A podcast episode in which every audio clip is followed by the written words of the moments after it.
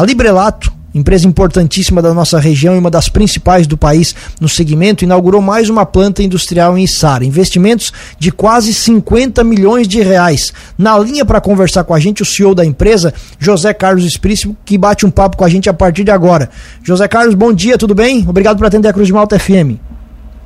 Bom dia, Tiago. Bom dia a todos da a população de Lauro Miller. Hoje, 66 anos de emancipação. Parabéns a todos os lauromilenses e uma terra pujante que a gente conhece muito bem e temos amigos aí na cidade.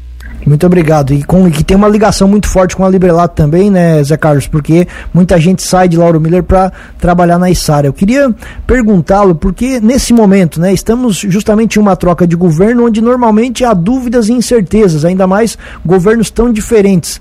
Com isso, normalmente acontece uma pausa nos investimentos. E a Librelato faz justamente o caminho contrário. Queria ouvi-lo por que disso. Os investimentos, eles, eles não acontecem de uma hora para outra. É todo um planejamento, né? Necessário para te continuar a buscar o teu planejamento. Porque tu planejou, ah, eu quero ir alcançar, chegar em determinado local, para isso eu tenho que seguir um caminho. Então esse era o, o caminho de nós tentar aumentar a nossa capacidade de entrega de produtos e nós precisávamos então ampliar as nossas plantas industriais. Então, isso é um, um desenho do nosso planejamento estratégico de cinco anos, e dentro das verticais de crescimento estava essa planta, e não é um, um governo. O governo eu sempre, eu sempre penso assim que ele raramente ele vai pagar conta, né? Então ele tem aquela distribuição lá para quem está em certos momentos é, desempregado ou com alguma dificuldade mas tu tem que continuar sempre ter essa vertical de crescimento. Então, independente do governo que vier e mais o nosso posicionamento, que a gente acredita muito no país, nós vamos continuar investindo, sim. E esse investimento que vocês fizeram acrescenta em quanto a capacidade produtiva da Librelato? A Librelato hoje ela tem uma capacidade de 70 unidades por dia, mas nós trabalhamos uma planta industrial, uma indústria não consegue trabalhar nunca 100%, né?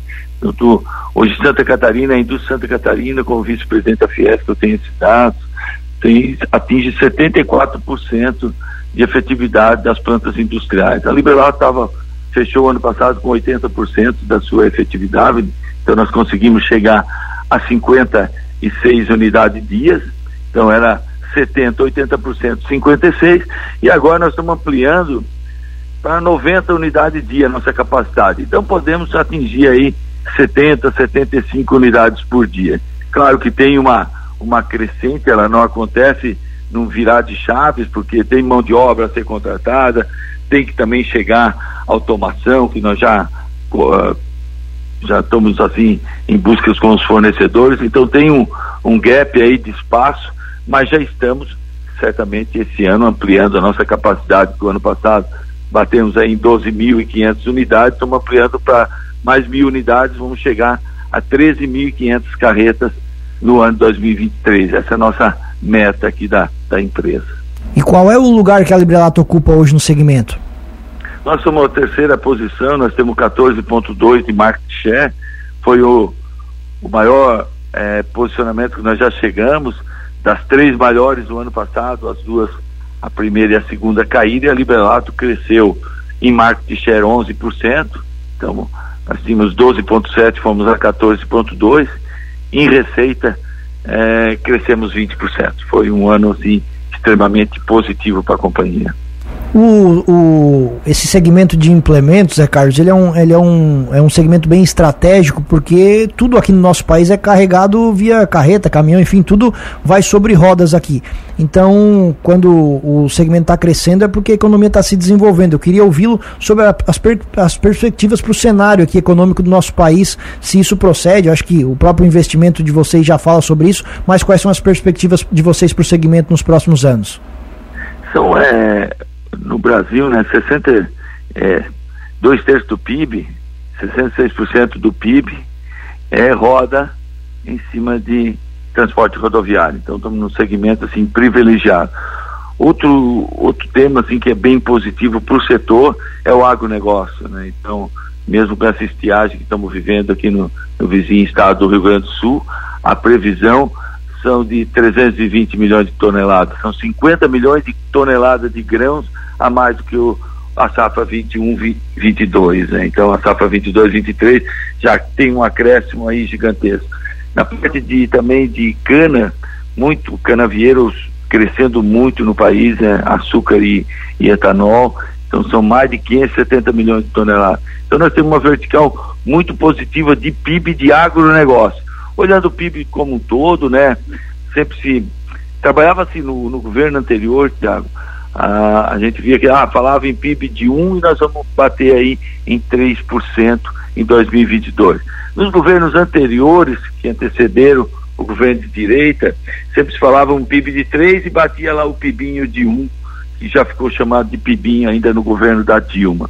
Agora já estão estimando aí um PIB de 1%, tomara que oxalá nós chegamos é, nesse PIB, né? tomara que as previsões estejam boas e que a condição da economia é, não seja assim como uma montanha russa, né? Nós vimos uma certa estabilidade, apesar do que foi passado esse governo, né? esse governo passado passou por muita dificuldade e a habilidade do ministro Guedes fez com que o Brasil continuasse a crescer e tem um, um caminho assim, eu acho que, que é, só não errar muito, o Brasil tem uma tendência de próximos 5, 10 anos chegar num, em níveis de, de país de primeiro mundo. Isso, a nossas, nós temos riquezas que os outros países não têm. Nós temos energia. Energia é base é base da indústria para desenvolvimento, é base do turismo, é, o serviço, tudo depende dessa, dessa commodity que não existe, está muito rara, então o Brasil tem um, um destaque muito positivo. Então, desde que tenhamos um governo sério, voltado a. Eu acho que a parte social é importante, mas tu tem que ajudar na parte social e fazer com que aquela pessoa que está sendo ajudada ela tenha a oportunidade de sair, né? Mas eu sempre digo, é muito melhor ajudar do que ser ajudado, é muito melhor do que é, dar do que receber, né? Então acho que é esse o sentido que todo empresário é, espera. Outro sim também importante, né, a reforma tributária, né? Eu acho que nós, a indústria no país, que já representou 40% do PIB, hoje representa 20%, Santa Catarina representa 23% do PIB, a nossa região representa 27% do PIB, uma região ainda muito industrializada, mas ela vem decrescendo ano a ano em virtude de carregar todo esse embaraço tributário, que é uma dificuldade muito grande apurar tributos no país. Então nós temos que facilitar isso e hipótese alguma nós aumentar tributo. Porque aumentou tributo, está tirando dinheiro, bom dinheiro da economia, dinheiro do bolso do nosso trabalhador para entregar para o governo e nem sempre lá é muito bem gerido, né, Tiago? Qual é o tamanho da Librelato hoje em número de funcionários e em faturamento? É, nós, nós atingimos aí, estamos é, 2 mil funcionários com os, menor, com os jovens aprendizes, temos 120 jovens aprendizes na empresa, né? Passamos de 2 bi 100 o ano passado, o ano 2022. Agora com aquisições, né? A Liberato fez uma combinações de empresas com o Stal, com o Ibero, tudo. Nós estamos agora, hoje, no dia de hoje, com essa combinação das empresas que fizemos, nós estamos atingindo 2.800 colaboradores e miramos agora, até o final do ano, 3 mil colaboradores, é, se nós conseguir contratar realmente, e atingir um, um orçamento, um, uma receita e um faturamento de 3 bi já para 2023. Incrível, números gigantescos. O senhor lembra quantos funcionários de Lauro Miller trabalham na Librelato? Tem esse número aí? Eu não tenho, mas eu sei que os funcionários de Lauro Miller são muito elogiados. A Lauro Miller tem uma mão de obra muito boa, tanto com a Librelato, tanto com a Stal ali em Orleans.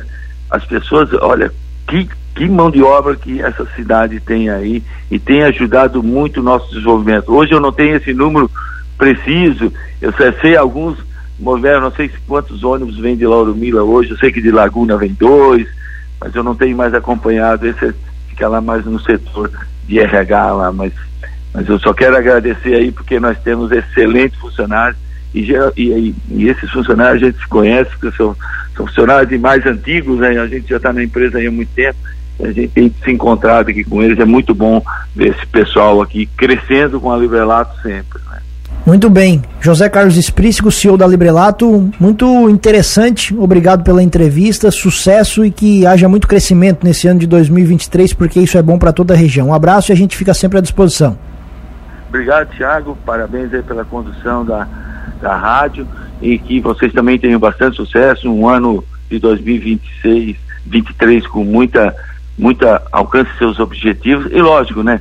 É, desejo também um bom feriadão a todos aí e aproveitem, comemore e celebre aí os 66 anos de Lauro Mino. Forte abraço a todos aí.